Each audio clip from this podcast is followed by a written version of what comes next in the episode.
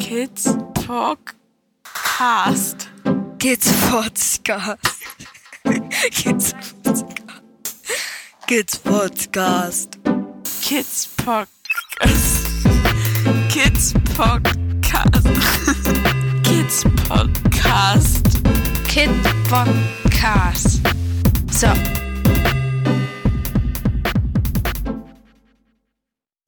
Guten Morgen, Momoche. Äh, gu guten Morgen, Kidbot. Guten schon- Morgen. An wen muss ich mich denn jetzt? Wie heißt du nochmal? Mhm, genau. Starten wir einen neuen Podcast. Ja, Wie geht's in Dänemark? ich finde, im Februar ist man ja immer noch so im Winterschlaf, ähm, weil es auch oft so grau und ähm, mit Schnee und also die Tage mit dem Schnee waren schön, aber es war halt viel grau. Und ich habe so das Gefühl, dass so allen ein bisschen Energie fehlt. Ähm, dass es jetzt einfach Zeit wird, dass äh, so Sonne kommt, man draußen sein kann und ja, einfach schöne Dinge draußen machen kann, so, ne? Das äh, ist so das, was ich, glaube ich, zu Dänemark berichten möchte. Es regnet. Es regnet. Ja, genau. Wir haben genau äh, Stände, also Wiesen wirklich überschwemmt, unsere Apfelbäume umspült und ähm, stehen unter Wasser mit ihren Füßen. Das nicht, Mangro Mangrovenwälder. Mangrovenwälder, ja. Genau, also es ist alles so nass. Es ist auch für die Gartenarbeit halt blöd, weil es noch so nass ist und wir nicht so wirklich durchstarten können. Ich aber auch merke, dass äh, ja so ein bisschen die Luft einfach raus ist. Ähm, von der langen Dunkelheit, von dem grauen Wetter ohne Sonne, so. Gen 3 hat heute Morgen gesagt, wenn ich nach Hause komme, könnte ich auch direkt ins Bett gehen. Ja, heute Nachmittag. Ja, das einzige Vorteil, also es, geht ja hin auch zu besser, ne? Also wenn ich jetzt morgens die Kinder wegbringe, fahre ich in den Sonnenaufgang. Das Noch? weil im März wird die Uhr wieder umgestellt. Ja, stimmt. Dann wird es wieder dunkel. Ach nee. ich hatte mich gerade so gefreut. Ja, mm, genau. Das ist so der Nachteil. Ich wäre ja froh, wenn dieses Uhrumstellen endlich mal vorbei wäre. Mm, Ja, Ja, Weil- außerdem haben wir gestern unseren Abschlussbericht für Staatssozial abgegeben. ja, was auch, also ich sag mal, die Arbeit mit Staatssozial war eine ganz schön intensive. Auch das hat nochmal Kraft gekostet und tut echt gut, dass sie den abgegeben haben. Dass das so jetzt abgeschlossen ist, ne? So. Ja, abgeschlossen Also ist abgeschlossen ist es nicht, aber dieser Step mit der intensiven Beratung, wobei sie uns beide angeboten haben, nochmal einen Teil zu beraten, ne? Mhm. Was äh, dieses Projekt TIC Da schauen wir dann mal. Das So. wer- werden wir, das ist der letzte Schritt, der noch dringend er- erfolgen muss. Ja, ja also wir haben äh, vielleicht nochmal für alle vorab, wir haben uns hier in Schleswig-Holstein für ein Projekt ähm, beworben, äh, was, wo es um Traumapädagogik in Kindergärten und Grundschulen geht, um da Beratung anzubieten und dort Schulungen auch anzubieten und äh, haben uns dort um Fördergelder beworben. Ja. Auch dank dieses Staatssozialstipendiums, weil ja, man fühlt sich ja immer so klein und so hilflos und so schwach. Genau, wir fühlen uns zu zweit natürlich immer. Ja, wir, uns fehlen auch einfach ganz oft die Ressourcen, weil wir halt noch so viele andere Dinge machen. Und ja auch im allgemeinen im, im Bereich äh, Gewalt gegen Kinder äh, massiv aktiv sind. Werden uns jetzt nochmal im März auch, glaube ich, mit einer Initiative vernetzen, ähm, wo es um einen Trialog zu Dissoziation geht, also äh, wo sich einfach unterschiedliche Disziplinen treffen und versuchen, mit Betroffenen zusammen einen, einen Trialog aufzubauen und zu gucken, wo man da so Gemeinsamkeiten und Standards, glaube ich, so festsetzen kann. Das ist für uns ein ganz wichtiger Schritt. Da freue ich mich auch schon drauf. Ja, es gibt viele, viele, viele, viele kleine Baustellen.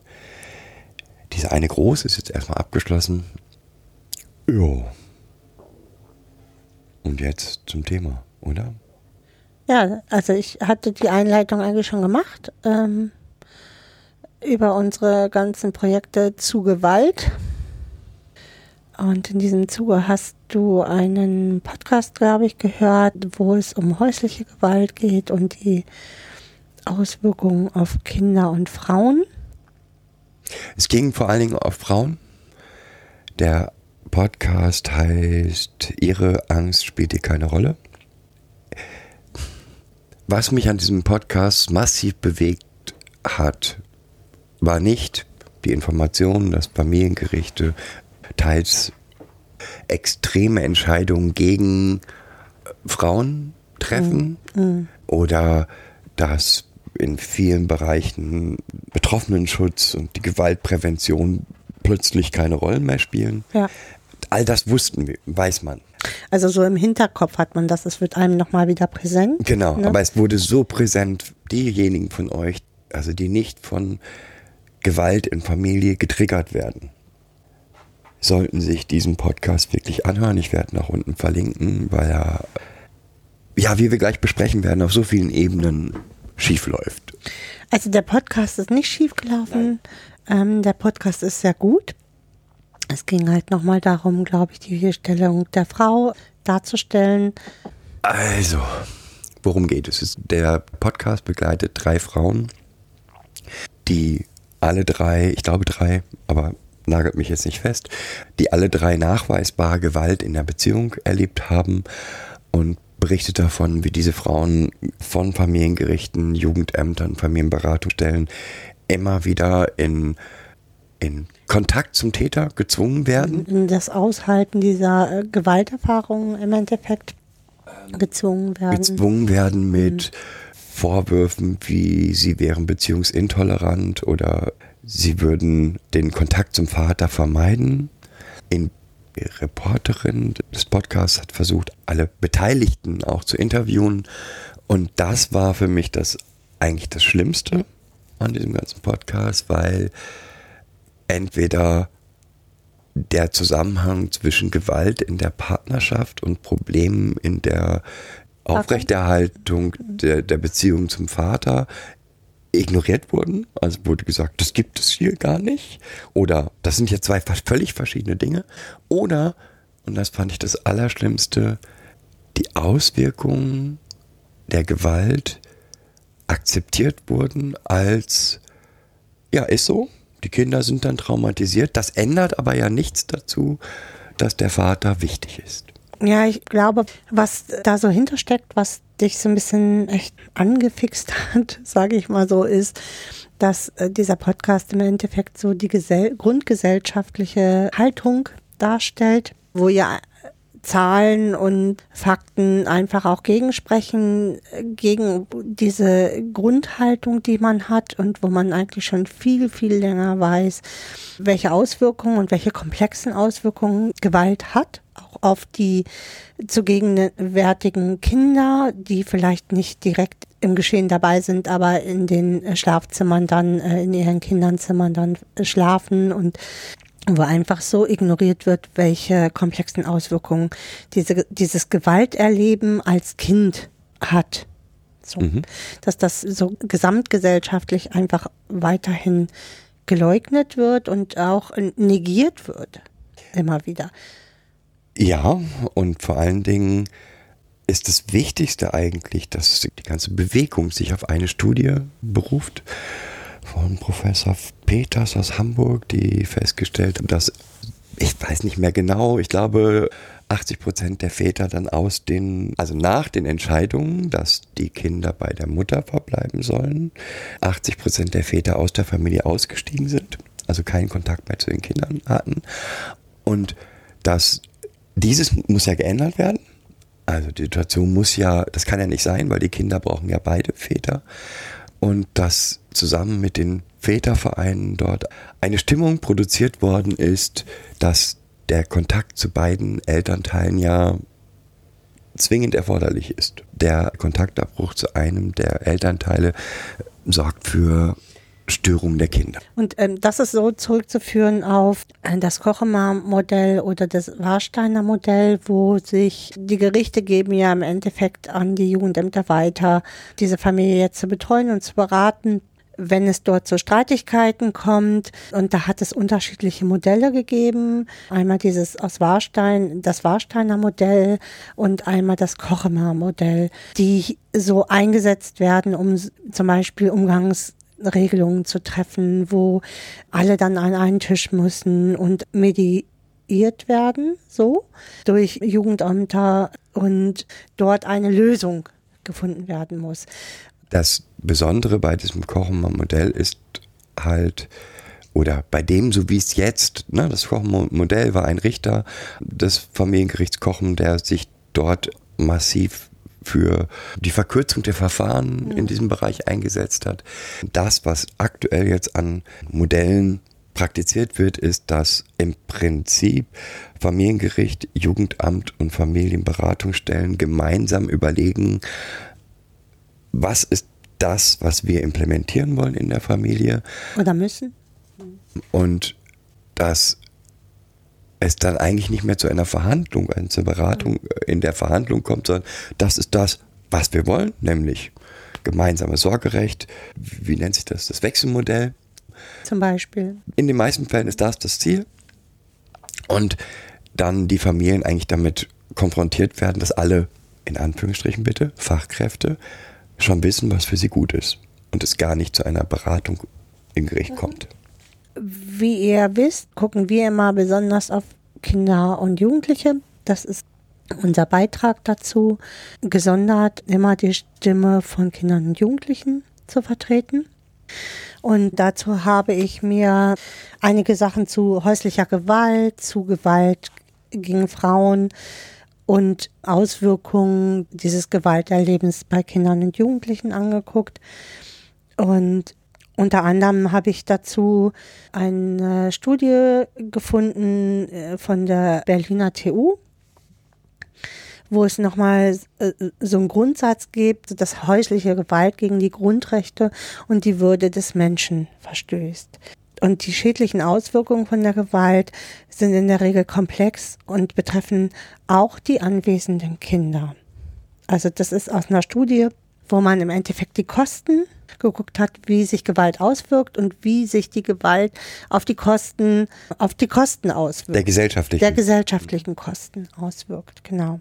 Jetzt muss man nochmal sagen, dass ich glaube 2011 mit der Ratifizierung der Istanbuler Konvention hat sich Deutschland verpflichtet und zwar zur Umsetzung umfassender Maßnahmen gegen Gewalt.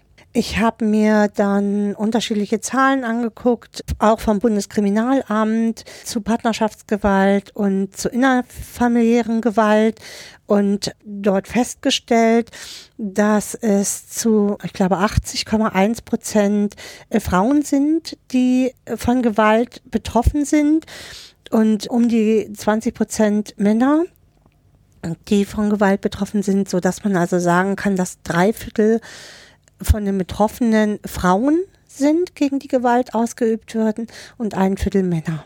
Dazu haben wir mir noch angeguckt, wann Frauen häufig Gewalt erleben, in welcher Altersspanne und habe mir das mal angeguckt mit der Geburtenstatistik.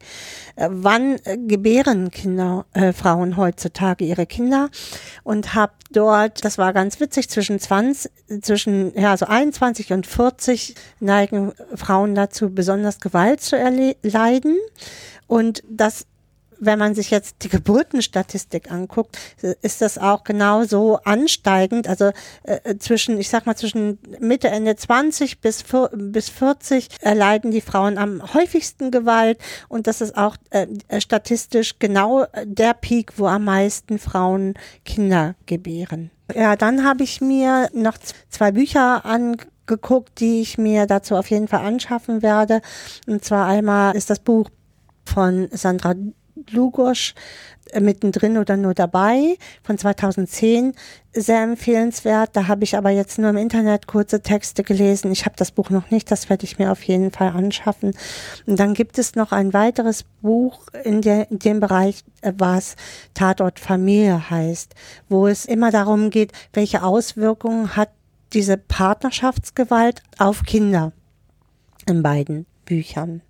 Was halt auffällig war, ist, dass trotz gesetzlicher Änderungen, die 2020 oder 21 eingetroffen sind und der Istanbuler Konvention die häusliche Gewalt immer noch gegen Kinder und Frauen so immens hoch bleibt und dass die auch weiterhin auf dem aufsteigenden Ast ist und nicht auf dem absteigenden Ast, trotz all dieser Konventionen und Interventionen, die man dort vorgenommen hat. Die WHO zum Beispiel hält äh, Partnerschaftsgewalt weltweit als eines der größten Gesundheitsrisiken für Frauen und ihre Kinder.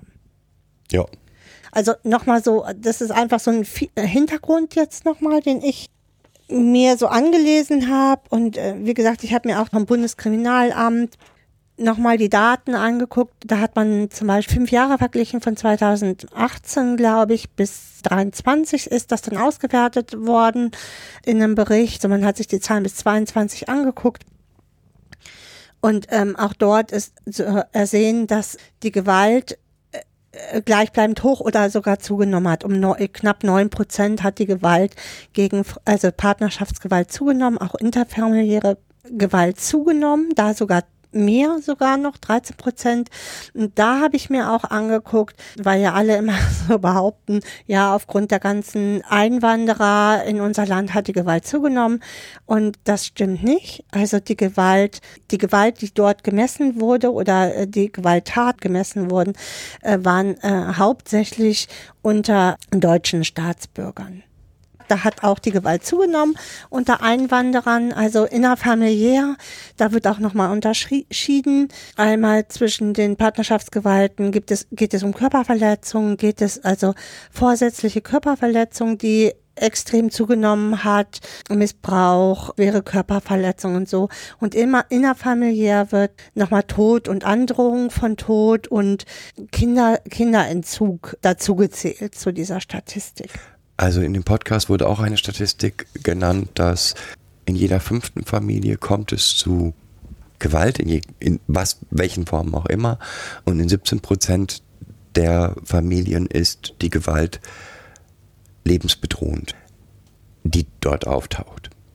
Und nochmal ganz, auch ganz kurz zu diesem ähm, Ehrenmorden und so weiter. Mhm. Da zeigt sich, finde ich, sehr deutlich, dass wir eine unsere Wahrnehmung dadurch getrübt ist, dass solche Taten natürlich dann immer auch sofort in der Zeitung vorkommen, die das Verprügeln und das mit Mord drohen und ähnlichem, was in der in Anführungsstrichen normalen häuslichen Gewalt ähm, stattfindet, findet halt nicht seinen Weg in die Zeitung.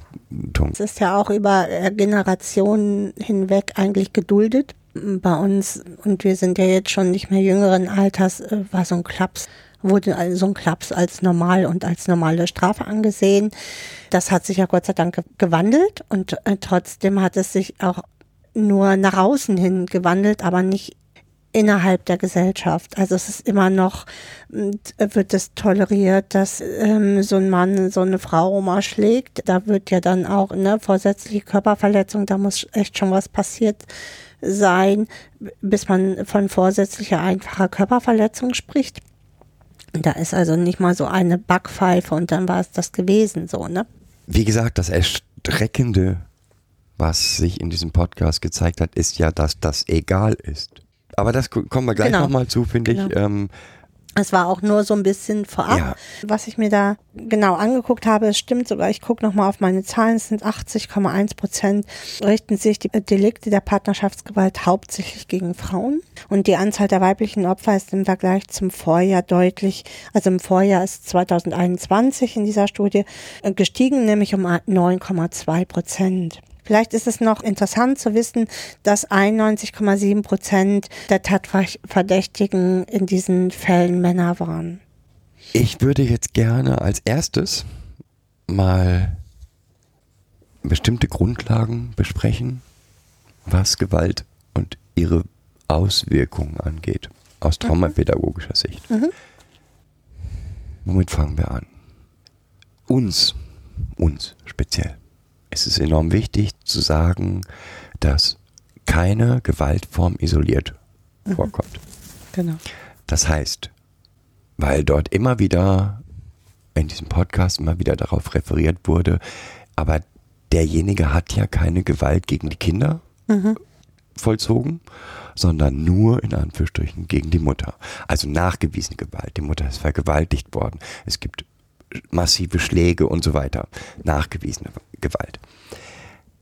Ja, man spricht ja immer von körperlicher Gewalt, ne? Die- Diese vorsätzliche einfache Körperverletzung oder halt Missbrauch, das sind halt Straftatsbestände, die dann immer so vordergründig sind. So. Das Problem ist, dass wir äh, zwar also für Nötigung und Erpressung und so haben wir natürlich auch äh, im Strafgesetz bestraft werden, dass es aber in diesen in diesen Verhandlungen oft nicht vordergründig, also emotionale Gewalt, so ne, also Sie lässt sich ja auch nicht nachweisen. Mhm, das genau. ist, also ist ja nicht, wenn, wir einen Fall von Erpressung in, im Gericht haben, dann deswegen, weil es schriftliche Beweise gibt.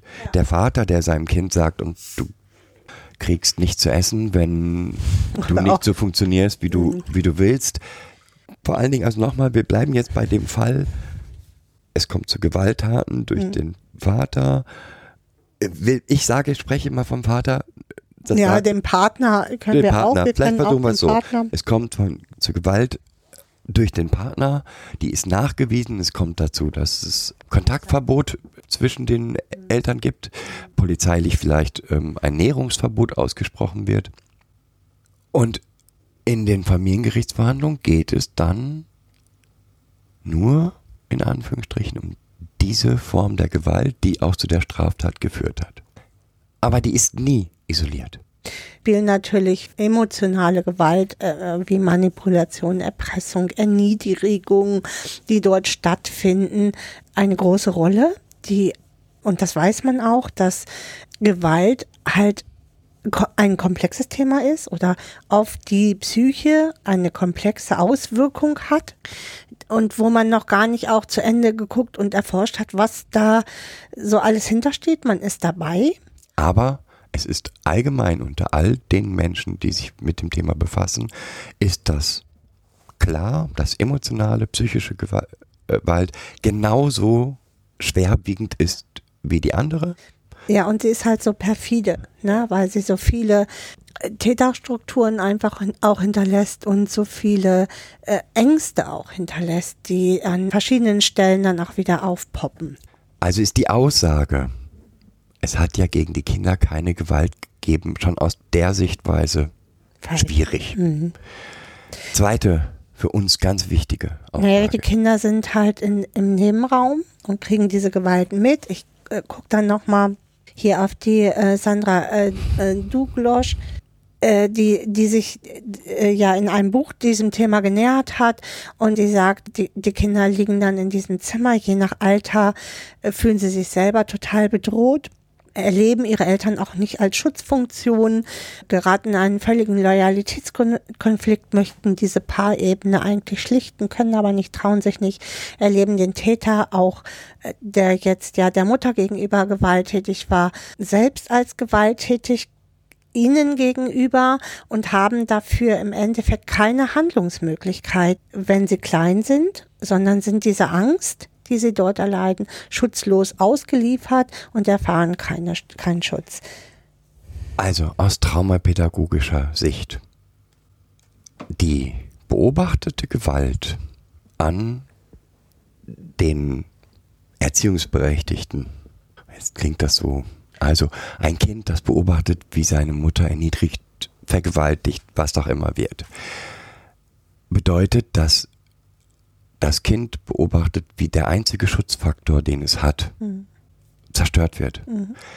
Das ist genauso traumatisierend wie eigenes Erleben von Gewalt. Ja, und du sprichst jetzt, Entschuldigung, du sprichst jetzt ja von Beobachten.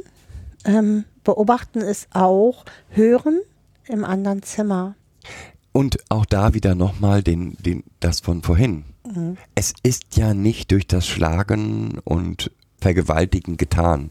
Die Erniedrigung findet tagtäglich statt. Das wird auch gut im Podcast beschrieben. Die Erniedrigung, die psychische, die emotionale Gewalt findet tagtäglich statt und selbst also selbst wenn die Kinder die Vergewaltigung nicht mitbekommen haben, die gesamte emotionale Zusammenhang bekommen sie mit. Hinzu kommt, dass die Behauptung, sie haben es nicht mitbekommen, auch an der Realität vorbei ist. Ja. Den Absolut. Streit zwischen Eltern ähm, mit Schlagen und ähnlichen Dingen kriegen Kinder mit, auch wenn sie im Bett liegen. Ja, das sagen, äh, sagen auch so Beratungszentren. Da gibt's auch eine Zeitschrift Frauenfragen Nummer, in Frauenfragen Nummer zwei von 2008 ist das schon einmal aufgegriffen worden da und ähm, da steht Kinder, äh, die äh, Gewalt erleben, erleben diese Gewalt oder Kinder, die das Gewalt zwischen den Partnern oder Ehe, Ehepartnern in Partnerschaften miterleben, äh, erleiden vielleicht nicht selber körperliche Gewalt, sind jedoch stetig mitten im Geschehen. Genau, und das immer. Und da kann dieses zu negieren, zu sagen, es hat zwar Gewalt zur Mutter gegeben, aber die Kinder waren nicht involviert, Ja. ist, lässt mich einfach sprachlos zurück. Ja. Hinzu kommt, dass in dem Podcast deutlich der Leiter des Jugendamtes St. Augustin von sich gab, dass er davon ausgeht, dass die Kinder traumatisiert sind, aber das ja nicht keine Auswirkung darauf hat, dass der Bezug zum Vater wichtig ist. Ja, genau. Und das sehen halt Lugosch und andere anders, die sagen, dieses äh, Miterleben von Gewalt und dieses Miterleben von, also der Vater, der Täter in dem Moment keine Schutzperson ist, sondern der Täter lässt, hat halt Auswirkungen auf die Beziehungsfähigkeit der Kinder und auch auf die Beziehungsgestaltung zwischen dem Täter in diesem Fall, also dem Vater oder dem Partner und dem Kind. Also nicht nur das, nochmal. Sie, der Täter ist die, die Person, also der, der, Ehe, der Partner dort ist die Person, die für Angst steht. Es mag, das ist, dann wird dann immer gerne sowas, solche Sätze fallen dann gerne wie, es gibt ja auch Gutes im Vater oder der hat ja auch Gutes getan. Ähm, ja, das stimmt. Nur heißt das eine Gleichzeitigkeit von Gutem und lebensbedrohend. Und ja, ständige Angst im Endeffekt, dass das wieder passiert und so und hier sind nochmal so Verhaltensweisen von Kindern aufgeführt, äh, die halt Anzeichen da, da äh, sein können, dass halt Gewalt in der Familie stattfindet. Wie Schlafstörungen, Essstörungen, Einnässen, Einkoten, äh, Wutausbrüche, Rückzug oder aggressives Verhalten können halt potenzielle Anzeichen dafür sein, dass Kinder und Jugendliche massiv unter häuslicher Gewalt leiden. Und zwar äh, ähm, ist das ähm, jetzt nochmal aus Frauenfragen Nummer 2 2008.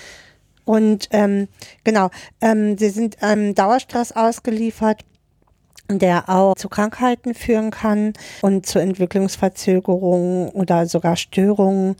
Und hier hat man festgestellt, dass ähm, sich das auf, auf der visuell-motorischen Ebene auswirkt, als auch auf der sprachlich-verbalen Ebene, Ebene auswirkt. Ne? all diese Anzeichen, all das, was dort genannt wird, Mo, sind genau die Dinge, die wir kennen. All das sind Anzeichen von Traumatisierung. Genau. O oder von äh, Erleben nach Gewalterfahrung. Ähm, man hat bei Vorschülern zum Beispiel ein sehr, ähm, sehr ängstliches Verhalten festgestellt, Konzentrationsstörungen und so weiter und so fort. Und auch da wieder, meiner Meinung nach, ich, interpretiere jetzt unser Wissen Ja. in dieses rein. Nein, das sind keine Konzentrationsstörungen, das sind Dissoziationen, die dort auftreten. Sehr wahrscheinlich. Ja, oder halt Konzentrationsstörungen im, ähm, im äh, Bereich von ich muss alles kennen und damit äh, meine Umwelt sichern, so. Genau. Ne? Sicherungsverhalten, das dann für Also äh, Ste äh, Stegemeier äh, aus 2018 hat nochmal die Beziehung zum Täter oder Aggressor ist gestört, da das Kind den Täter sowohl als Auslöser für Angst und die Quelle als der Angst sieht. Also das ist nochmal auch aus einer Studie nochmal belegt. Aber das sind, wie gesagt, das sind alles die Anzeichen, die wir in Fortbildungen als Anzeichen für Gewalt darlegen. Dass die jetzt in der Studie bestätigt werden, ist schön. Ja, und sind halt auch in diesen äh, Büchern, die ich von, ich habe jetzt auch den Autor nochmal gefunden von dem Tatort Familie. Das ist äh, Siegfried Lamneck ähm, und Susanne Vogel, Vogel, Vogel, so muss ich ja sagen, die dieses Buch geschrieben haben. Und zwar äh, bezieht sich das auf häusliche Gewalt im gesellschaftlichen Kontext. Ja. Also wie gesagt, es, die, all die Anzeichen für Betroffene von Gewalt zeigen sich in diesem häuslichen Kontext halt auch Ja. vermehrt. Und zeigen sich natürlich auch in anderen Kontexten dann. Klar, ne? Mhm. die zeigen sich dann Genau. in Schule, die zeigen sich dann in, allen anderen Bereichen, und so weiter in, und so in fort. allen Bereichen. Mhm.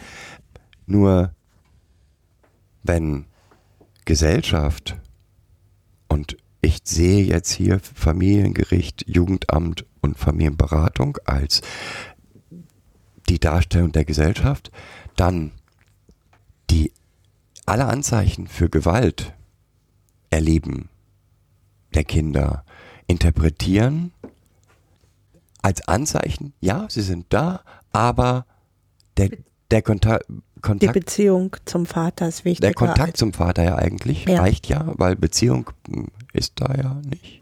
Naja, wenn es das Wechselmodell ist, ja, ja. Es gibt schon eine Beziehung, die ist angstbesetzt, diese Beziehung oft. Und das sieht man auch von außen, wie angstbesetzt diese Beziehungsgestaltungen auch sind. Sehr stille, ruhige, zurückhaltende Kinder, die Oder sehr aggressive Kinder oder, oder, oder all das, was wir schon immer hier im Podcast erzählen. Genau. So, jetzt aber nochmal zurück. Was ist denn die eigentliche Situation?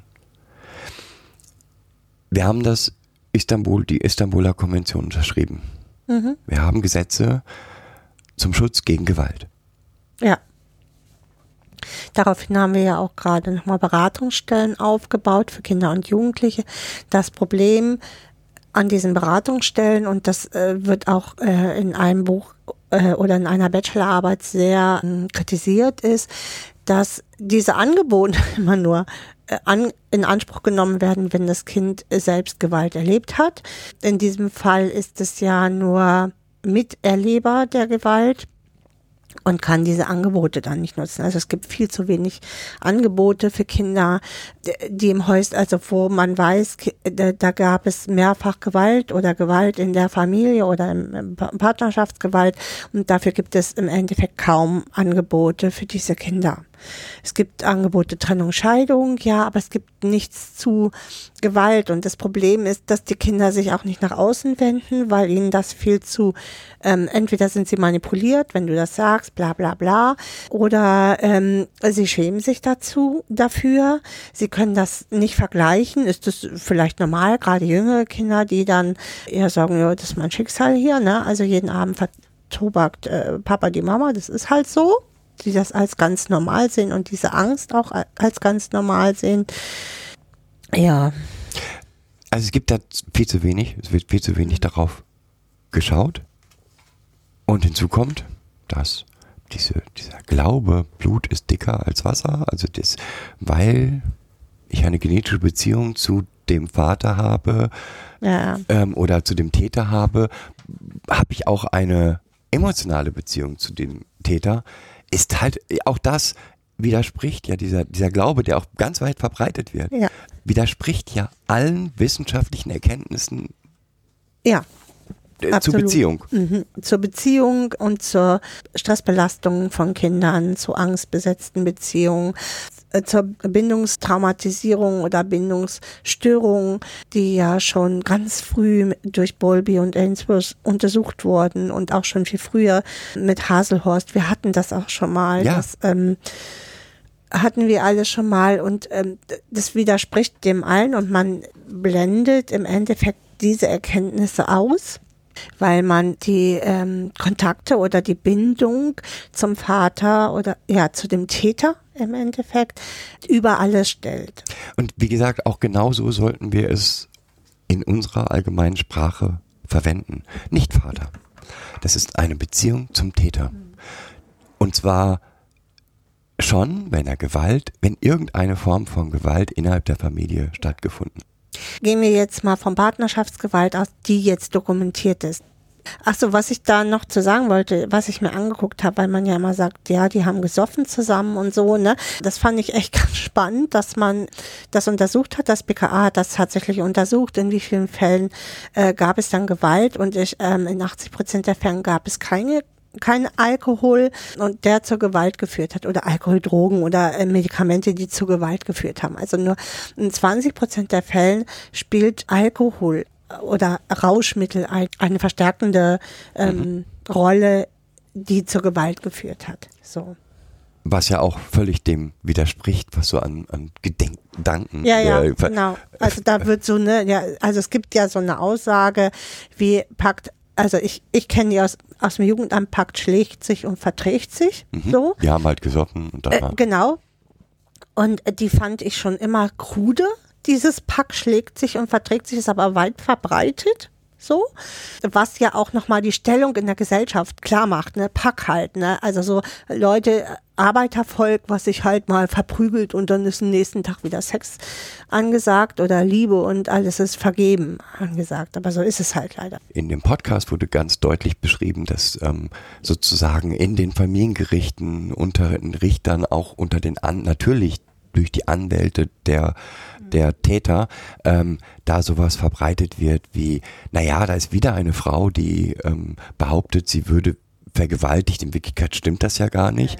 Und ähm, auch da haben, ich meine, okay, ist eine Studie aus Amerika, aber ich glaube, ähm, wäre dringend notwendig, hier auch eine Studie zu ja. machen, dass es sicherlich dazu kommt, fünf Prozent, zwischen drei und fünf Prozent der Fälle ist eine vorgeschobene äh, Misshandlung der Frau in den, Gerichtssaal. in den Gerichtssaal gekommen, aber zwischen 25 und 30 Prozent der Väter unterstellen der Täter diesen, dort, ne? der Täter dort unterstellen den Frauen dann psychische äh, Labilität, ähm, dass sie nicht, dass sie Drogen nehmen mhm. würden, all diese, die Kinder nicht erziehen dass können. die Kinder nicht erziehen können, weil also sie da so geht der äh, psychische äh, Stress eigentlich während der Verhandlung gleich weiter. Ne?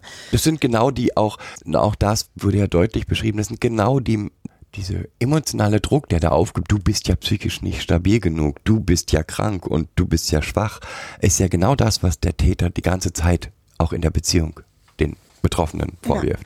Ja. Wenden wir uns nochmal dem Kind hin, äh, in Paragraph 1631 Absatz 2 BGB, also das ist das bürgerliche Gesetzbuch, sagt, Kinder haben das Recht, äh, von Misshandlungen, Vernachlässigung und sexueller Gewalt geschützt zu werden. Dies äh, schließt auch ein, äh, dass äh, Kinder und Jugendliche das Recht haben, von dem Miterleben von Gewalt geschützt zu werden. Und zwar hat das äh, Kaufmann und Kreisig in 2013 äh, nochmal postuliert. So.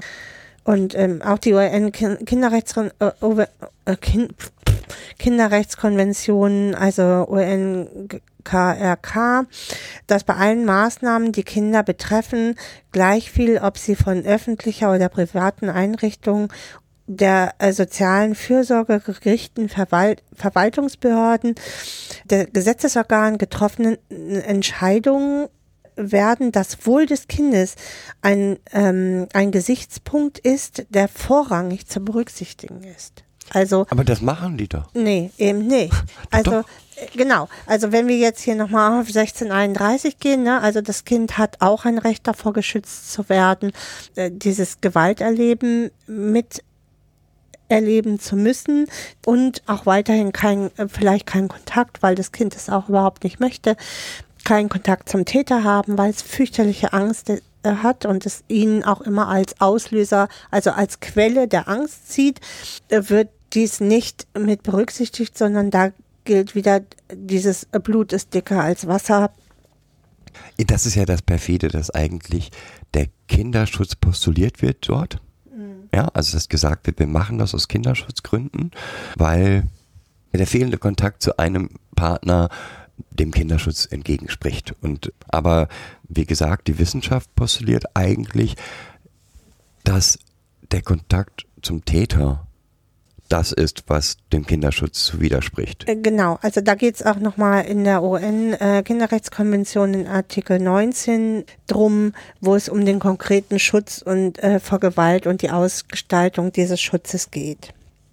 Jetzt haben wir aber für mich die Kinder immer noch nicht genug im Blick, weil wir, wir reden weiterhin über die Kinder und nicht über das Erleben der Gewalt durch die Kinder. Weil das Erleben der eigenen Gewalt eigentlich, ne? Das wäre wieder die Frage, ne, von der Dugosch, äh, bin ich mittendrin oder nebenbei, so, ne? Und äh, die Kinder sind halt immer mittendrin und erleben diese Gewalt auch als ein Teil ihrer eigenen Gewalt, weil sie dann äh, Schläge hören, weil sie diese Abwertungen hören, weil sie diese Schreien hören und eine massive Bedrohung erleben und keinen Schutz. Also die Mutter ist ja dann auch mit sich beschäftigt und sich selbst zu schützen und kann, schafft es nicht, irgendwie einen Schutz der Kinder darzustellen. selbst wenn sie es versucht. Ja. Ja, also Genau. nochmal. Die Mutter versucht es. Die Mutter schafft es, ins Frauenhaus zu gehen. Die Mutter schafft es, den Kontakt zu dem Täter für sich abzubauen. Dann kommt das Gericht und sagt, aber Kontakt zum Täter Genau. durch die Kinder muss stattfinden. Für die Täter ist er entweder, wie wir schon gesagt haben, durch die emotionale, psychische Gewalt, die sicherlich dort auch eine Rolle spielt Ja. und die man untersuchen müsste, ähm, dem Tät als Täter und als Beobachter am, an der Mutter. Das heißt, selbst wenn die Mutter alles tut, um für Schutz zu sorgen, sorgt, kann sie nicht für Schutz sorgen. Auch das wird dort deutlich gesagt, dass, dass die in dem Podcast deutlich gemacht, dass die Kinder bitteln und betteln, Mama, ich will da nicht mehr hin.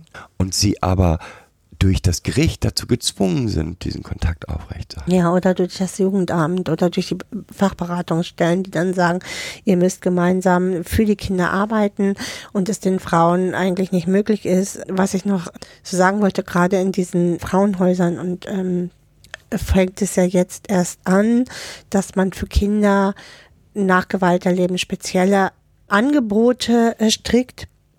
Früher hat man halt den Fokus auf die Frauen und Mütter gelegt, um die zu unterstützen und zu helfen. Und jetzt legt man schon mehr den Fokus, aber wir sind immer noch nicht dabei, dass äh, da auch ein Hauptfokus hin muss und wie man die Kinder dann schützen kann. Und da geht es für mich jetzt um noch sehr niedrigschwellige Dinge, weil es müsste eigentlich daran gearbeitet werden, wie die Kinder die Mutter wieder als Schutzfaktor wahrnehmen können. Weil das ist total wichtig. Also nochmal, die Kinder erleben die Mutter als hilflos, wissen, sind aber abhängig von dieser, von dieser Mutter. Und das ist jetzt nicht gegen die Mütter, bitte. Nicht falsch verstehen, sondern die Gesellschaft sorgt dafür, dass diese Hilflosigkeit noch verstärkt wird. Ja, und jetzt, je nachdem, wie, wie alt das Kind ist, mir fällt da ein, ein Fall zum Beispiel auch ein von einem Jungen, der nicht zur Schule gehen konnte, weil da gab es eine Stiefelternkonstellation, weil der Stiefvater, während er in der Schule war, die Mutter immer verprügelte und er mit Messern und allem möglichen Gelumpe zur Schule kam und spätestens nach zwei Stunden verschwunden war, bis man halt herausgefunden hat, dass dieses Kind nicht in der Schule bleiben konnte, weil es immer diese Mutter schützen wollte. Ne? Also da geht's nochmal, äh, wenn die Kinder dann älter sind, der war zwischen 12 und 14 und dann immer nach Haus gerannt ist, um die Mutter zu schützen und sich auch als Beschützer der Mutter äh, im Endeffekt auserkoren hat. Ne? Er nicht nur außer, er, er war ja der einzige Beschützer der Mutter. Das ist ja auch immer so, dass es dann gerne in so eine, ja, er sieht sich als Beschützer oder er sieht sich als, ähm, wie nennt man das, wenn, wenn die Kinder, Kinderversorgung Aufgaben übernehmen. Also, äh, also äh, Elternrolle. Er ne- übernimmt im Endeffekt den schützenden Part des Vaters in diesem Fall und ähm, übernimmt Versorgungsstrukturen zu Hause. Mhm. Das wird mir immer, also in vielen dieser Fälle ist es für mich sehr abstrus, was da, Ja. da gesagt wird, weil dieses Kind reagiert auf ein fehlendes System, erfüllt eine Rolle aus, die nicht da ist, die nicht erfüllt ist. Das heißt nicht, er hat, er geht, er über, überinterpretiert die eigene Rolle, sondern er muss ein, ein fehlendes System füllen. Und dass Kinder damit überfordert sind, oftmals, und dass sie dann häufig unter den Folgen leiden, ist eine ganz andere Frage. Aber eigentlich reagieren sie auf ein ein Vakuum innerhalb des Systems der eigenen Familie. Ja, apropos Vakuum bei der Recherche ist mir auch ein Vakuum aufgefallen. Nämlich, ähm, es war wirklich schwierig, dazu Studien zu finden. Also, wo auch nochmal so deutlich wird, welchen gesellschaftlichen Stellenwert Kinder in der Gesellschaft haben und die Auswirkungen von Gewalt haben, also gerade äh, im Bereich von Paarbeziehung oder häuslicher Gewalt, dass es kaum ähm, äh, Studien dazu gibt, Wie sich das auswirkt. Mhm. äh, welche Auswirkungen das hat. So, ne? Und- Mhm. Abschließend nochmal ähm, hier zu diesem Thema jetzt zu sagen, damit das gesamtgesellschaftlich mehr das Thema häusliche Gewalt und Auswirkungen auf Kinder und Jugendliche mehr in den Fokus gerät, braucht es dazu auch richtig repräsentative Studien, die das nochmal belegen, sonst wird es von Politik und Gesellschaft auch gar nicht gesehen. Also, deswegen folgt alle auf Twitter und Blue Sky und wo er denn vertreten ist, Menno Baumann, der sich diesem Thema auch verschrieben hat, neben anderen Themen. Unter anderem, ja. mm. Aber ich möchte jetzt nochmal auf welche Folgen hat denn diese, also gehen wir Die wir so sehen, ne? die wir sehen, ähm, hat denn Gewalt, das Erleben von Gewalt in der Kindheit und dem weiterhin Ausgesetztsein dieser Gewalt für die Kinder. Ich möchte als allererstes, für mich das Wichtigste, solange ein Betroffener von Gewalt, der Gewalt ausgesetzt ist, ist jede Therapie, jedes, jede Beratung, die dieser Betroffene erlebt, mehr oder weniger wie ein schwarzes Loch. Das, dieses verpufft. Gute Traumatherapeuten, wie zum Beispiel Ja, Andreas Krüger. Andreas Krüger ne? in Hamburg, Aber der ist ja für Kinder und Jugendliche zuständig. Ich- ich- also du gehst jetzt nur auf ich, Kinder ich und Jugendliche. jetzt bei Kindern. Also gute Traumatherapeuten wie Andreas Krüger aus Hamburg verweigern eine Therapie, wenn das der Betroffene weiterhin der Gewalt ausgesetzt ist. ja, da und gibt es nicht, mittlerweile mehrere, Gott sei Dank. und Mhm. nicht, weil sie diesem Betroffenen nicht helfen wollen, sondern weil sie sagen, wir haben ja ganz viele Betroffene und solange wie die, wie sie die- die Betroffenen der Gewalt ausgesetzt Ja. sind, kann ich nicht helfen, weil Step 1 jeder Therapie ist es, das Empfinden von Sicherheit Ja. zu produzieren und das kann ich nicht produzieren in dem Moment, wo weiterhin Gewalt stattfindet. So das Wichtigste. Und wenn der Staat dafür sorgt, dass es weiterhin zu Gewalt kommen muss, Durch Umgangskontakte und ja, Mhm. habe ich ein echtes Problem. Mhm. Dann, welche, Ja, haben wir auch, weil wir da ganz viele Kinder mit krank machen. Ne? Also äh, diese Statistiken, die ich hier ja auch äh, benannt habe, beleuchten ja nur das He- Hellfeld. Ne? Also äh, von bekannt gewordenen Straftaten. Also das BKA beleuchtet ja nur die Straftaten, die bekannt geworden sind. Das Dunkelfeld Wenn es zum Beispiel in, in diesem Fall nicht zur ähm, extremer Körperverletzung oder zur einfachen Körperverletzung gekommen ist, dann wird das äh, kriminalstatistisch nicht, äh, nicht geführt. So, ne? Also wenn es eine Backpfeife war oder ich sag's jetzt mal so, ne? Dann wird das kriminalstatistisch nicht geführt und so dass wir also Gewalt in den Familien, also häusliche Gewalt, ist ein, äh, wie generell ein großes, großes Dunkelfeld, ähm, was halt noch beleuchtet werden muss. welche Auswirkungen hat das für die Betroffenen? Wie ihr wisst, sagen wir nicht, passiert XY, ist das und das die Folge. Das kann man so nicht sagen. Die, die Varietät der Folgen ist extrem. Mhm, das sagt ja auch die TU Berlin, ne? Komplex, wie komplex das. ist. Und wir sagen es auch, ja. Schon immer. Aber mit einer Sache wird man immer wieder konfrontiert, die ich zumindest massiv in Frage stellen möchte.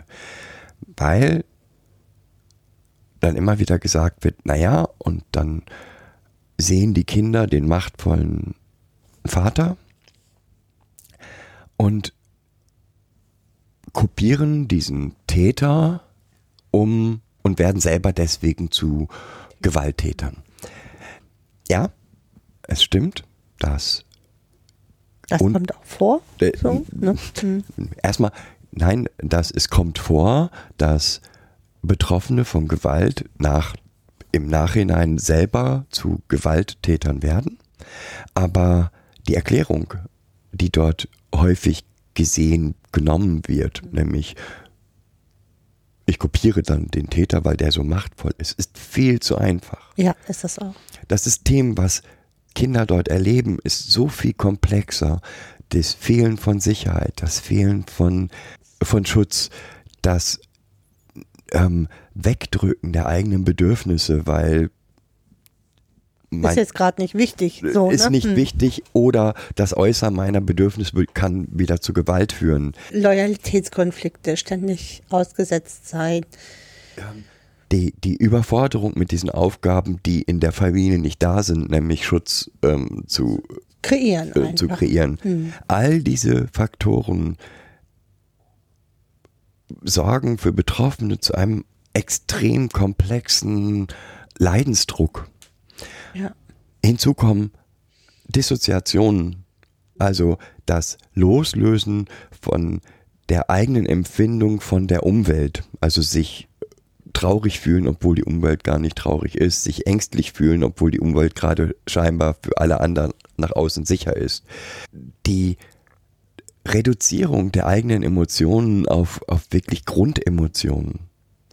Also sowas, dass man sowas wie Enttäuschung gar nicht als Enttäuschung wahrnimmt, sondern vielleicht eher in Wut sich das äußert, weil diese Empfindungen so nah Ja. zusammen sind, aber die Betroffenen die Varianz gar nicht kennen, das nicht lesen können in den Gesichtern anderer Menschen, wie deren Emotion ist, weil die Angst in dem Betroffenen immer da ist, dass die Emotion, die sie dort wahrnehmen, eine aggressive, eine ähm, Ja, und sie diese Varianz auch gar nicht selber kennen und somit auch gar nicht einschätzen können.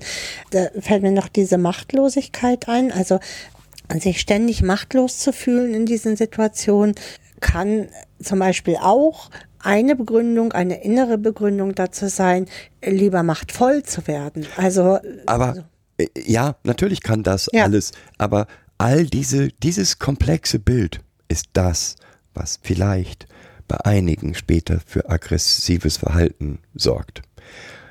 Wer uns länger folgt, weiß, das sind noch viel, viel mehr Geschichten oder Konzepte oder Zusammenhänge. Es ist nicht das Nachmachen des starken Täters, weil mir ist kein einziger, kein einziger Fall bekannt, in dem ein Betroffener von Gewalt den Täter als nur machtvoll und nur stark empfunden hat. Es ist immer auch der angstmachende, der sicherheitsraubende, der beängstigende Teil dort. Und diese, diesen Teil nimmt jeder Betroffene wahr. Ja, diese Quelle der Angst einfach. Ne? Der Täter wird zur Quelle der Angst, die unberechenbar wird. Und das ist kein Vorbild, ja? Sondern das, was viel häufiger ist, dass die eigenen Bedürfnisse so weit runtergedampft worden sind, dass sie nicht mehr in der Lage sind, ihre Bedürfnisse zu äußern. Und weil sie sie nicht äußern können und diese Bedürfnisse sehr groß werden, sie sie sich dann nehmen. Oder dass Täterintrojekte eine extreme Rolle spielen, also Befehle, die der, die der Täter ihnen indirekt oder direkt mitgegeben hat. Ja, oder Ableitungen daraus, ne? die die Kinder dann treffen, die wir viel häufiger antreffen als diese Täterintrojekte, äh, die man so meint, diese Befehle. Was uns halt oft begegnet, ist die Ableitung, die die Kinder zu ihrem eigenen Schutz daraus gemacht haben, also so Mustererkennung entwickelt haben zu ihrem eigenen Schutz, um, um agieren, um weiterhin aktiv und ag ja, agierfähig, also zu bleiben. Ja. Der Versuch, im Gegenüber zu interpretieren, welches Verhalten hättest du denn gerne, weil ich will vermeiden, dass Gewalt stattfindet, äh, nimmt halt abstruse Formen an. Und es ist für mich mehr als erschreckend. Und das, vielleicht war das der Hauptgrund, warum mich dieser Podcast so aufgeregt hat. Es für mich mehr als erschreckend, dass wir einen Großteil, also gehen wir jetzt davon aus, dass 21 Prozent aller Mütter so etwas erleben. Also eine massive Gewalt in der pa 21 Prozent aller Mütter so etwas erleben, alle Partner ein, okay. in ihren Beziehungen erleben. Und wir das ignorieren als Gesellschaft und ein Vater, der gleichzeitig Täter ist, nur in der Rolle des Vaters sehen. Oder ein, ein Partner, ne? Ein Partner, ja, hier genau, eigentlich wollen wir Mhm. Partner. Ein Partner, der auch Täter ist, isoliert als Partner oder Vater oder Erzeuger des Kindes sehen und ihn auf, wir können ihn niemals auf diese Rolle reduzieren. Er ist immer auch Täter. Ja, also welche perfiden Formen das gerade so annimmt, ist mir auch so aus, dem Jugendamt ähm, noch präsent, dass wenn Mütter zum Beispiel die Sorge nicht übernehmen können und die Kinder woanders leben, in Pflegefamilien, dass jetzt tatsächlich geguckt wird, ob äh, verurteilte Straftäter, also die Väter dann ja oft, die noch im Gefängnis sind, als äh, Sorgeberechtigte. als Sorgeberechtigte wieder in, in Frage kommen. Das ist für mich also wirklich, ähm, nimmt so perfide Formen an. Richtig perfide Formen, weil äh, da haben wir einen verurteilten Straftäter, der äh, fünf oder sieben Jahre jetzt im Gefängnis gesessen Wobei, hat, ist nochmal Stopp. Wichtig dabei, er ist verurteilt für Gewalttaten gegenüber der Frau. gegenüber der Frau Mhm. und weiteren. Das ist nicht ein Steuerhinterzieher oder nee, irgendwas. nein, nein, ähm, nein. Ja, das ist nur ganz wichtig. Ja, ja, äh, genau. Wo es halt zu Partnerschaftsgewalt so gekommen ist und äh, der Mann wirklich, äh, der Partner wirklich für mehrere Jahre äh, wegen äh, ähm, Gewalt Ins Gefängnis. ins Gefängnis muss und dass man da dann tatsächlich überlegt, den Vater äh, im Endeffekt oder den Erzeuger zu reaktivieren als Erziehungsperson. So, ne? Das klingt jetzt alles so, als wären, wenn es mal Gewalt in der Partnerschaft gegeben hat, wir sagen würden, dann haben die nichts mehr mit den Kindern zu tun. Nee, so ist es ja nicht. Da möchte ich jetzt gerne nochmal einen kleinen Ausblick, was fehlt. Was fehlt? Äh, Die Wahrne das Wahrnehmen der Bedürfnisse der Kinder fehlt da absolut und zwar nur der Kinder und nicht der Väter. Also äh, nicht gegenübergesetzt, ich will aber, also auch das habe ich zu, zuhauf, ich will aber, ich habe ein Recht, so, sondern dass es äh, darum geht, wie geht's dem Kind und wie kann ich das im gesamtfamiliären Kontext einschätzen und bearbeiten. Also es geht mir auch ja um Bearbeiten, dass mit dem Kind gearbeitet wird und dass wir wieder mh, also dahin kommen können. Also es geht ja gar nicht darum, dass es nicht vielleicht auch irgendwie mal wieder Kontakte geben kann, aber wie kann man das denn sichern? So, dass man sich da vernünftige Konzepte überlegt, wie man das für das Kind sichern kann. Nicht im kinderschutzrechtlichen Sinne, sondern so, dass das Kind sich gut fühlt, das Kind nicht unter Stress gerät und es ein Stück auch aufarbeiten kann. Dazu, das bedeutet aber auch, dass wir äh, geschulte Psychotherapeuten haben, die sich mit dem Thema Angst und Gewalt massiv auseinandergesetzt haben und dem Kind auch wirklich eine Stütze sein können, diese Angst zu bearbeiten.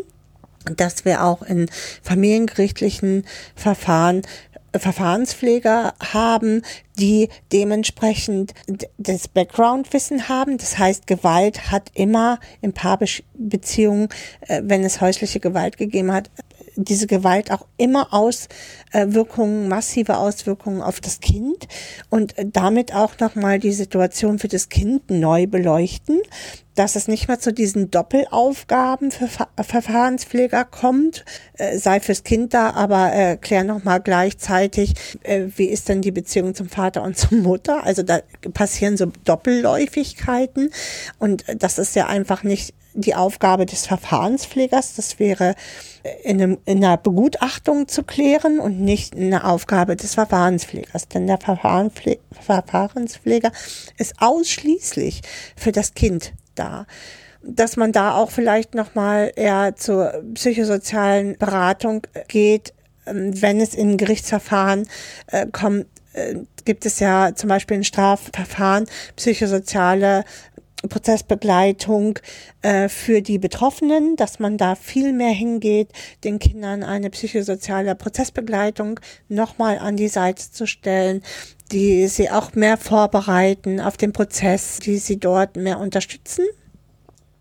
Ja, wobei das Das sind so Rahmenbedingungen, die ich jetzt hier gerade Ja, abklopfe. äh, Ne? was ich nur ähm, ganz wichtig, auch Prozessbegleiter müssen sich mit Trauma auskennen. Ja. Müssen. Es geht nicht ohne. Das ist nicht irgendwie ein, ein, ein Sonderrecht, was vielleicht noch ganz schön ist, sondern das ist, muss Pflicht ist ein sein. Pflichtprogramm. Ne? Hm. Weil wenn ich nicht verstehe, wie Betroffene auf, von Gewalt auf den Täter reagieren, kann ich die Betroffenen nicht schützen. Ja, und wenn ich jetzt auf meine Praxis gucke, sind Prozessbegleiter oft keine Menschen, die früher mit Kindern und Jugendlichen gearbeitet haben, die auch gar nicht, sind es Rechtsanwälte oder so, die die Prozessbegleitung übernehmen für die Kinder. Äh, Das halte ich an dieser Stelle auch echt für ein Manko. Ein richtiges Manko. Die sind gut, was, was die Gesetzeslage betrifft, aber die ähm, äh, ähm, Nicht für, sind nicht für halt diese nicht, Fälle. Genau, für diese Fälle geeignet. So, ne? Und des Weiteren, also nochmal, wir, wir wollen nicht Täter für immer verdammen, aber das, das ist für mich, das fehlt völlig.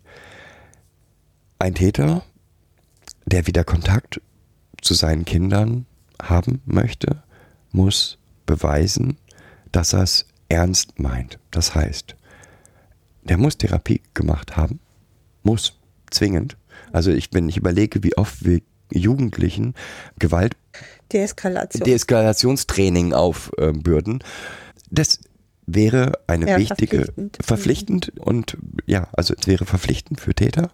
Des Weiteren meiner ganz speziellen, bei all, bei allen Fällen, in denen es wegen Gewalt zu Trennung oder zu Beziehungsabbruch zu den Vätern kommt, bedarf es begleiteten Umgangs über längere Zeit. Weil, und zwar auch wieder begleitet durch jemanden, der sich mit Trauma auskennt. Oder mit, mit Folgen von Gewalt ich würde auskennt. gerne nochmal auf diesen Therapiebereich Mhm. eingehen, weil ich das ja auch nun so von jugendlichen Tätern und auch ähm, äh, Familiengerichtsverfahren kenne, wo es dann zu fünf Beratungsstunden äh, kommt, äh, was so Gewalt betrifft. Das meinen wir nicht damit, sondern wir meinen eine richtig langjährige Therapie und Auseinandersetzung mit den, ihren eigenen Gewaltpotenzialen und der, dem Hintergrund einfach dieser Gewalt. Ja, also was steckt denn hinter meiner Gewalt?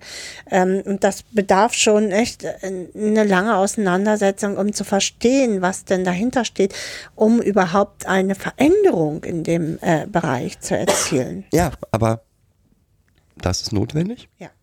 Und wie gesagt, begleitete Umgänge von jem Menschen, die in der Lage sind einzuschätzen, was findet denn da statt. Erst danach Und dann diese Umgangs äh, Umga begleiteten Umgänge auch nochmal ausgewertet werden und dokumentiert werden.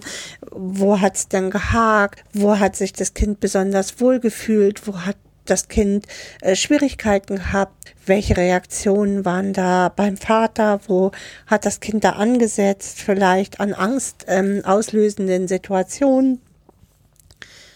Ja, also dass man das richtig äh, dann über einen längeren Zeitraum auch, also nicht fünf begleitete Umgänge und dann ist schon, äh, ja super, das Kind zeigt keine Anzeichen, dann können wir ja gleich losstratzen, sondern dass man sagt so ein Jahr oder pff, ja, ich will das jetzt gar nicht an der Zeit festmachen, aber dass man das wirklich eng begleitet und darüber mindestens über ein halbes Jahr oder ein Jahr äh, einen Bericht schreibt über die Umgänge und wie die dann abgelaufen sind. So. und danach, nach all die, nach diesen beiden Schritten, kann man darüber nachdenken, wie das irgendwie funktionieren kann. Und es nicht, ist nicht ein automatisches Recht, sondern äh, es ist notwendig, dass wir Täter auch Täter nennen und Ja. dass wir Ja, und dass es eine Art Resozialisierung gibt, also so wie Täter aus dem Gefängnis kommen und wir einen Resozialisierungsprozess haben, müssen wir diesen so einen Resozialisierungsprozess natürlich auch in der Familie einpflegen, finde ich. Ist äh, meine Meinung dazu. Und dazu gehören halt diese Schritte, die wir hier gerade aufgeführt haben. So, ne? Danach kann es dann vielleicht zu engeren Kontakten zwischen Tätern und Betroffenen kommen. Und noch wichtiger finde ich, nach Maßgabe und Wunsch und Bedürfnis Des Kindes. des Mhm. Kindes und nicht nach Maßgabe und Wunsch Der Eltern. des, des Vaters. des Vaters. Oder des Partners. So, ne? Also des Vaters in diesem Fall. Ja. Ähm, ja, ja.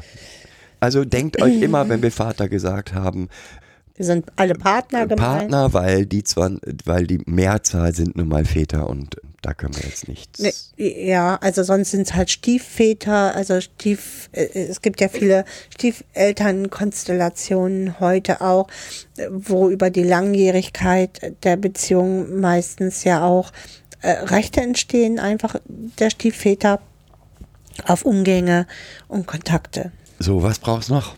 Ja, es braucht viel, viel mehr Studien in dem Bereich, also äh, damit es in die Öffentlichkeit kommt und in die Präsenz, äh, in die gesamtgesellschaftliche Präsenz, dass, wenn Kinder in häuslicher Gewalt anwesend waren, auch Kinder Betroffene sind von häuslicher Gewalt, und zwar immer. Und was es meiner Meinung nach noch ganz dringend braucht, ist, sind Konzepte für Mütter. Nach wie vor basteln wir uns, wir haben ein Frauenhaus, das Frauenhaus zahlt die Mutter dann noch und der Vater ähm, oder der, der Partner ist derjenige, der eigentlich bis dahin häufig aufgrund der, des Druckes, den er ausgeübt hat, der Alleinverdiener war, somit massiven Druck ausgeübt hat. Die Studie, die dort in den 90er Jahren oder Ende der 90er Jahre geführt wurde, dass die Väter aus, aus dem Kontakt zur Familie rausgegangen sind, sollte man auch nochmal wirklich Oder gedrängt worden sind. Ne? ja, sollte man wirklich nochmal betrachten, weil die Frage ist, bleibt für mich, sind sie rausgedrängt worden oder haben sich nicht interessiert? Aber was fehlt ist für die alleinerziehenden, dann alleinerziehenden Mütter Konzepte. Und jede Form von Konzept, da haben wir ein paar Mal schon mal drüber geredet. Es fehlen Wohngemeinschaften, Häuser, die genau so gebaut sind, dass sie für, also für Ja, so wie- Müttern mit Mhm. Kindern So mehr Generationenhäuser nur nicht in, über mehrere Generationen, sondern für Frauen mit Kindern sind, die sich halt gegenseitig unterstützen. Ne? Also, dass Alleinerziehung ein Faktor ist, der für Stress sorgen kann, ist überhaupt keine Diskussion. Und wir, wir haben aber überhaupt keine Konzepte, um Frauen dort dann zu unterstützen. Ja, also für mich fehlen auch abs absolut Konzepte für die Kinder. Also haben wir ja gerade beleuchtet, ne? es gibt ähm, Beratungsstellen, die jetzt aufgebaut werden für Gewalt, wenn Kinder Gewalterfahrung haben, aber, aber nicht, wenn sie halt Gewalt miterlebt haben und selber keine Gewalt erlebt haben. Also das zeigt, äh, wie gesagt, auch nochmal diesen gesellschaftlichen Stand, ne? also welchen gesellschaftlichen Blick wir darauf haben. Ja. Okay. Ich glaube, jetzt haben wir es ziemlich. Rund, ich würde auch sagen. Wie gesagt, hört euch diesen Podcast, wenn ihr gesichert genug sind, seid dafür an. Genau. Wir verlinken ähm, nochmal Die auch Bücher. die Quellen und die, die Bücher, also in, äh, in dem Lexikon, was du machst, was Nee, ja, da Wiki oder so. Im Wiki, nee, Nee? in den Folgen, in der Folge veröffentlichen Okay. wir die Links. Das kann sein, dass wir die Bücher auch in unsere, in Anführungsstrichen, raschelnden Links aufnehmen. Mhm. Dazu müssen wir aber, das machen wir nur, wenn wir sie komplett gelesen haben Ja. und für gut befunden haben. Das ist Aber immer echt eine Anspruch. Was diese beiden Bücher werden, wäre schon bei 130 Euro. Also Das das, ist ist- schon. und weil das so ist, kann ich nur sagen, unterstützt uns. Ja, genau. Geld brauchen wir immer. Aber nicht nur Geld, das war noch etwas, was mir in den letzten Tagen, wenn ihr uns andersweitig unterstützen wollt, sei es bei dem Wiki, was wir erstellen oder in jeglicher anderen Form. Ihr Ja, Flyer Idee, verteilen, nochmal auf uns aufmerksam machen. meldet euch bei uns. Wir sind für je, wirklich jede Hilfe dankbar. Ja, für jede Unterstützung. Ne? Mhm. Jetzt würde ich sagen, gehen wir in den äh, grauen Frühlingstag. Ne, noch Ist schon nicht. Frühling? Nee, ist noch. Nee, Okay, nee. dann den grauen Spätwintertag. Ja, also es ist auch richtig kalt. Es wird heute Nacht nochmal 0 Grad. Ich will keine 0 Grad. Mhm. Ich will jetzt 24 Grad und Sonne. Da Cool, habe ich noch ne? ein bisschen Zeit. Da hättest du so bis hm, Juni, Juli nochmal Zeit hier in Dänemark. Ja, aber wir hören uns. Und ähm, ich hoffe, ihr, Zuhören. ihr merkt, genau, danke fürs Zuhören. Ihr merkt, dass wir trotz des Kids, Kids Podcast Kompakt weiterhin normale Folgen senden. Themen haben, die uns Und interessieren. also wir haben ja immer Themen, die uns auch interessieren. Und Dazu nochmal was zu machen. dazu folgt uns bitte. Und ja, ich würde sagen, Bis dann. bis dann. Tschüss. Tschüss.